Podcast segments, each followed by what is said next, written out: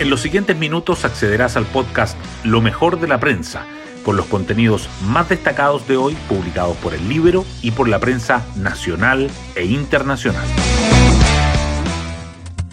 Buenos días, soy Trinidad Mate y hoy jueves 11 de enero les contamos que los ministros que asistieron a las reuniones en la casa de Pablo Saraquet sin declararlas en el registro del lobby por considerar que no correspondía, han entregado a cuentagotas la información sobre las cuestionadas citas, tal como ocurrió ayer en la Comisión de Medio Ambiente de la Cámara.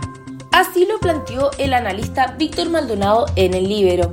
Los ministros asumieron un riesgo y han pagado su imprudencia dedicando más tiempo a las explicaciones que lo que han empleado en la casa de este lobista. Sobre las asistencias de jefes de cartera, el alcalde del Partido Comunista Daniel Jadwe criticó el nivel de ingenuidad y amauterismo.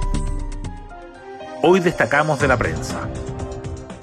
Los gremios productivos instan por mejoras en el Congreso a la agenda contra permisología presentada por el gobierno. El presidente Boric lanzó algunas reformas a la evaluación ambiental y a los permisos sectoriales para reducir al menos en un 24% los plazos para tramitar proyectos de inversión.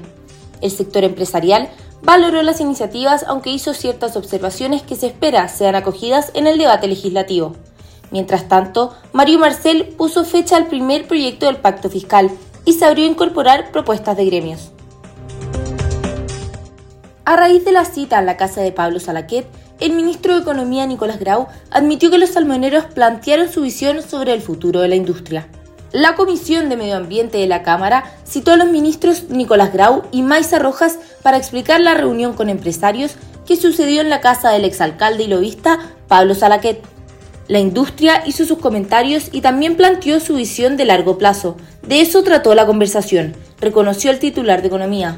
Por su parte, el Partido Republicano formalizó la solicitud de la comisión investigadora.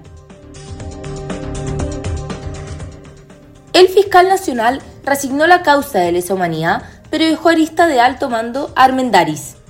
Ángel Valencia rechazó la solicitud de la defensa del general director de Carabineros, Ricardo Yáñez, para inhabilitar al fiscal regional Centro Norte en la investigación por las presuntas violaciones a los derechos humanos tras el 18 de octubre, aunque reasignó la causa al fiscal regional de Antofagasta.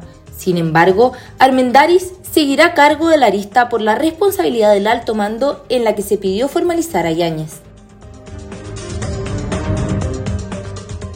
La UDI busca reforzar el equipo municipal de Daniela Peñalosa ante las irregularidades en la comuna de Las Condes. Se realizarán cambios en materia comunicacional, de probidad y de política.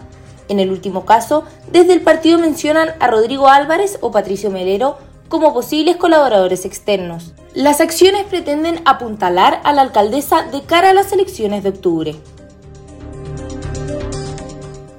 El reporte de asistencia al Ministerio de Educación revela una mejora de un 1,3% respecto a 2022.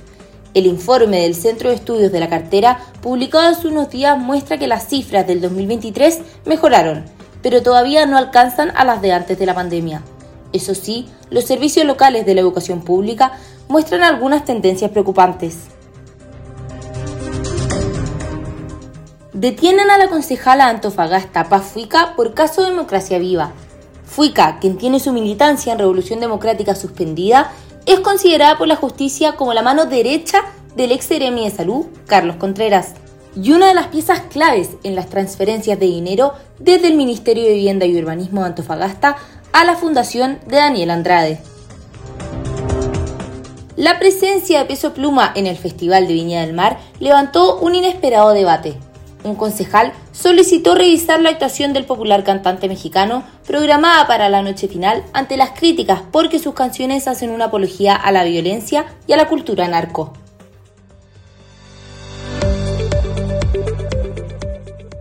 Y nos vamos con el postre del día. Pablo Quintanilla gana la quinta etapa del Dakar e Ignacio Cornejo se liderato. Quintanilla logró el mejor tiempo en la prueba de ayer y subió al sexto lugar de la clasificación general de motos, donde Ignacio Cornejo bajó al segundo. Mientras tanto, Francisco Chaleco López triunfó en los vehículos ligeros. Bueno, eso sería todo por hoy, yo me despido y espero que tengan un excelente jueves. Nos vemos mañana en un nuevo podcast, Lo mejor de la prensa.